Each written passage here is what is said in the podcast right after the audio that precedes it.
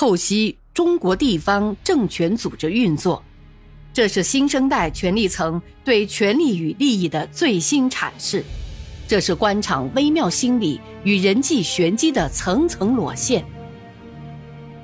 请听现代官场小说《生死博弈》。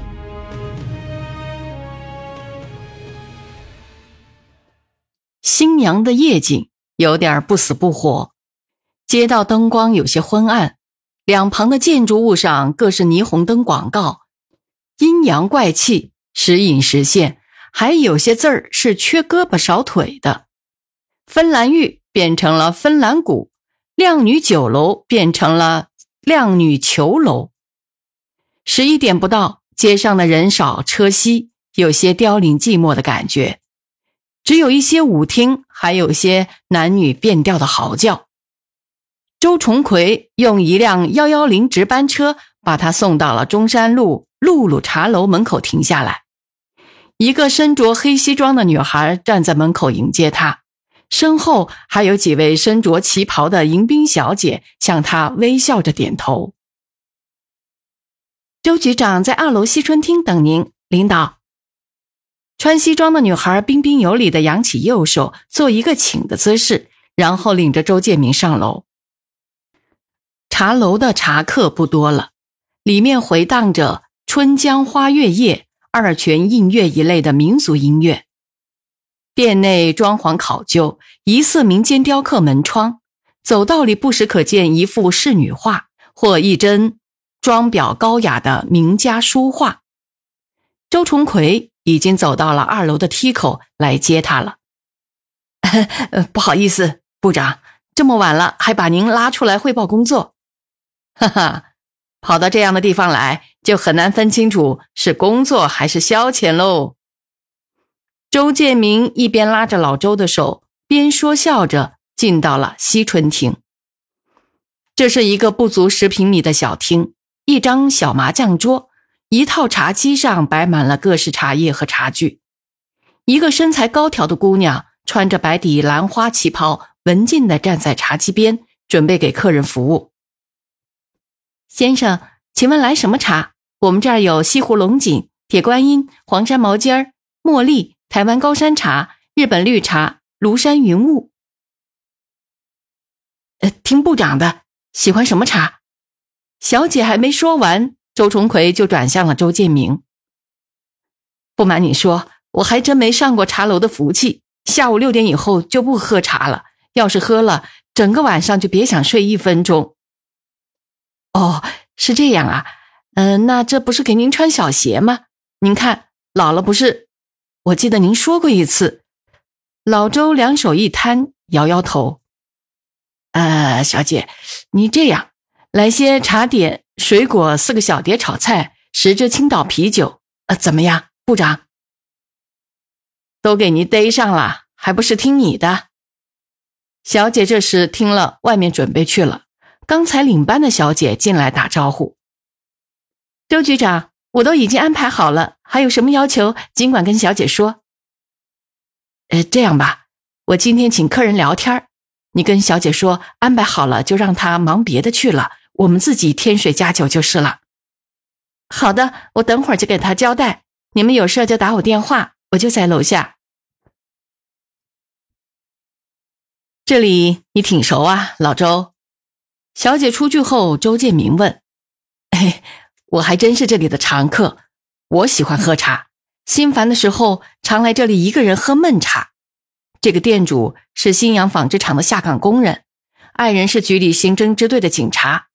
前年在一次抓捕行动中被罪犯用刀砍断了颈动脉，还没抬到医院就死了，留下了个读高中的孩子和下了岗的妻子。哎，那个惨呐！”我进了门都止不住眼泪呀。老周说到这里，眼睛还红红的。后来我们发动全局干部捐款，给他凑了点钱，安排了两个干部帮他娘俩出主意，把这当做局里的扶贫项目来搞。也想不出好主意，就在这开了个小茶楼。嫂子名叫刘秋露，就取名露露茶楼。哎，搞得还不错。这不，今年又重新装潢了一下，还有些品位呢。楼上楼下共十二间，不知谁的主意，就把《红楼梦》里的金陵十二钗分别命名给了十二间茶室。周建明听了，不停的点点头，他的情绪被老周对干警深厚的关爱之情感染。在同柳王明的争斗中，周建明感到官场上的拼杀太让人寒心。听了老周的一番介绍，周建明像从严冬凛冽的北风中走进了一个温暖的小屋，冻僵了的身子一下子从心底暖到了全身，心潮翻滚，感慨万千。服务员已经给老周泡好了茶，给周建明一杯果汁，上了一些茶点和小炒，两人还斟上了啤酒。周建明没有接过服务员倒过来的啤酒，而是双手伸过去，紧紧握着老周的手，重重的摇了两下。老周，难得你有这份心呐！我就常常想，干部队伍存在竞争是事实，但竞争难道就只有争斗、搏杀、利用，没有一点人与人之间最起码的诚实和情感吗？外国人还讲究个双赢呢。我们有的人为什么非要争个你死我活？为什么不能在竞争中互相学习，共同提高自己？我始终是想不明白呀，不能说服自己。我可不这样看。来，周部长，先喝一杯。两人举起酒杯，一饮而尽。那，说说你的看法呀？周建明给周崇奎加了酒。先给你说说今天请你喝茶的主题吧。我今天给你会茶，是要请你帮忙，请你考虑我的请求，辞职。不管你喝没喝我的茶，你既然来了，就洗不脱干系。哦，本来我是想和你聊天的，可你来了这一手，我上了你的当啊！不愧是个老特务。周建明无奈的笑笑。好，先明确了主题，我们就可以轻松的聊天，可以算一个群众和一个官员茶余饭后的话了。那就先不谈辞职的事，先聊天，怎么样？周重奎点点头，算是认可，然后喝了一口酒，再深吸了一口烟，眯着眼朝天花板吐出一缕青烟。唉，应当说，当代中国芸芸众生中的精英，都网罗在共产党的旗下。党内的精英大多都在领导岗位上，旧官场那套勾心斗角、尔虞我诈、相互倾轧的没落文化，在多数干部身上看不到了，但在少数人身上还不时顽强的表现出来呀。而正是这少数人身上的表现，坏了我们干部队伍的名声。因为党给每个领导干部一定的舞台，有舞台就有一批观众，舞台上的表演给观众的影响是不可估量的。正是因为这样，领导干部表演的正面和负面影响都会几何性的放大。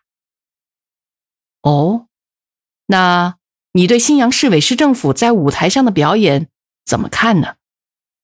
哼，我的评价你可能会吃惊啊。正南压邪，周重奎补充道：“我说的是目前，你过于悲观了。悲观的不在于眼下的表演，而在于你们的表演会形成一个什么样的机制。机制不是新阳这帮人的表演能形成的。你们所做的，比你们所说的更能代表你们的主张。”长此下去，就成了一种潜规则。比如，老百姓现在发现一个规律：你们在台上反复强调要禁止的，往往就是社会上正在风行的。当你们强调不能权力经商的时候，就是社会上权力经商最疯狂的时候；你们大肆强调不能买官卖官的时候，往往就是官场买卖最热闹的时候。周重奎的观点令周建民暗暗吃惊。是我承认，干部队伍的问题是存在的，但还是局部的、非主流的。新阳不过全国大局的一个点。周建明说：“就全国的整体而言，新阳对于中国政治民主化的进程起不了任何阻挡的作用。但如果在局部形成了一个淘汰清官、选择恶棍的潜规则，对于新阳这个局部是灾难性的。尽管新阳对于全国只是万分之几。”可这万分之几的老百姓，每年三百六十五天要面对恶棍的盘剥，其痛苦是百分之百的。周部长，你我都是从社会底层走出来的人，应该想象得到生活在这样的政治环境中的险恶呀。于是两个人根本无法喝酒吃菜，都陷入了深深的忧虑和思考中。周崇奎大口的吸烟，吸的两边腮帮子都塌陷了下去。老周，你说的那个淘汰清官、选择恶棍的规则很新鲜呐？不新鲜，从司马迁的《史记》到明清官场的实践都有记载。我是不会总结，前几天看了一个学者的文章才弄明白的。周崇奎给周建明讲了几个历史上的故事。我不过是现买现卖，给你这个当组织部长的讲讲，也许有些作用。公元一百八十五年，洛阳一场大火烧了皇宫四座宫殿，皇上要给自己盖新房，可国库空虚，没有银子。有个太监给汉灵帝出馊主意，从两个渠道搜刮钱财。一是天下每亩农田交十钱，二是各级官员升官上任要交一笔钱，这就是历史上臭名昭著的汉灵帝卖官。当时有个巨乳太守叫司马直，是个有名的正派人。他接到一项任命，但上任前要交一笔钱，因为他的名声对他特别优惠，三百万即可上任，而当时同样的官价是两千万。月工资是一点三万，皇上要的是相当于司马直十九年的工资。如果按原价交足两千万，则相当于太守一百二十八年的工资。如果不搜刮民财，这笔巨款从何而来？司马直请求辞去任命，但皇上不批。于是他写了一封信，力陈这项卖官政策的失误。写完后服毒自杀。这就是当时官场的规则和司马直奉行的道德规范的冲突，司马直只好淘汰出局。可淘汰了一个司马直，还有千千万万个司马直在买官，他们买官的成本和利润同样要转嫁到老百姓的身上去，这就出现了两种结果：一种是有良知的人退出了官场，他们不忍心鱼肉人民；另一种是逼良为娼。使再正直的清官也无法洁身自好了，除非你不当官。还有一个换村长的故事也很有趣，说的是清末明初，北京一个叫吴店的村，村里的公共事务由村里精英组成的工会负责。这些人通常是家境比较富裕又受过良好教育的人，社会声望很高。当时的税负很轻。精英们常常自己掏腰包帮助村民交纳税赋，免得村民劳神。可直皖直奉之战开始后，军阀们向村民毫无节制的勒索后勤供应。这时，不愿勒索村民、自己又赔不起的村长就只好辞职了，让位于那些敢于鱼肉人民、敢捞油水的人，以致那些胆大妄为的村长。被抓进监狱后，村长的位子还空着，居然等他们出狱后再继续当。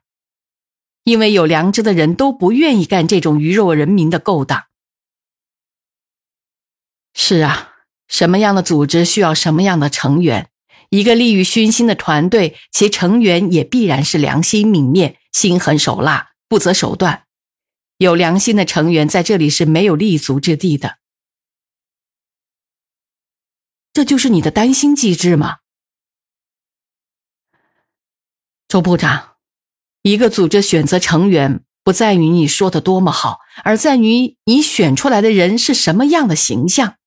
你选择了干事的，证明你的旗帜是主张大家干事业；你选择了吹牛拍马、热衷于权术的，大家都去学这一套，这就是最实际的老师啊。